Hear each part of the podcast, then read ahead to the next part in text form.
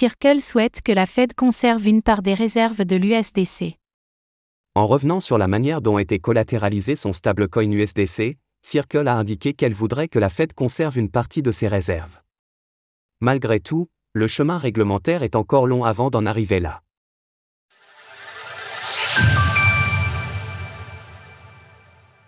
Vers un USDC sécurisé par la Fed Cette semaine, Circle est revenu sur la collatéralisation des liquidités de l'USDC et a indiqué qu'elle aimerait qu'une partie de celle-ci soit stockée auprès de la Réserve fédérale des États-Unis, Fed.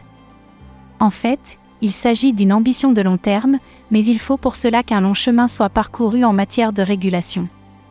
Nous avons toujours aspiré à détenir la partie en espèces de la réserve de l'USDC directement auprès de la Réserve fédérale, réalisant ainsi notre vision de l'USDC en tant que véritable monnaie symbolique. Pour ce faire, il faudra une législation sur les pièces stables.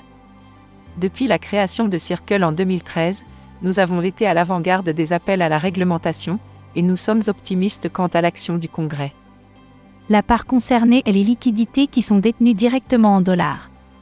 C'est ce même pourcentage dont une partie avait été temporairement bloquée dans la faillite de Silicon Valley Bank, SVB, causant un depeg du stablecoin le temps d'un week-end avant un retour à la normale le lundi.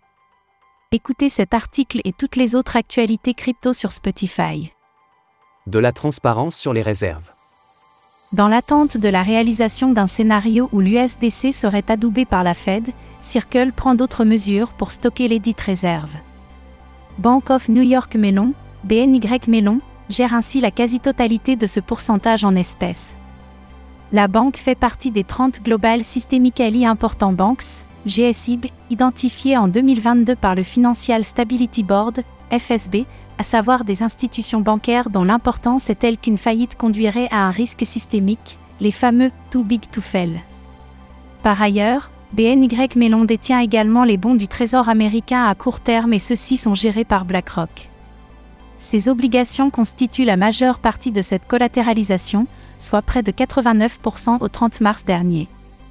Répartition des réserves de Circle en comparaison de la capitalisation de l'USDC.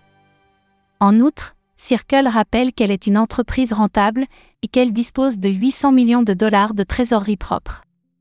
Ces avoirs pourraient alors venir au secours de l'USDC dans un cas extrême où une part de sa collatéralisation venait à être perdue pour une raison ou une autre.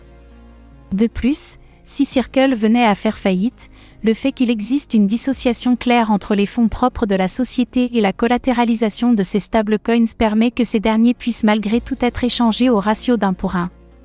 Source Circle. Retrouvez toutes les actualités crypto sur le site cryptost.fr.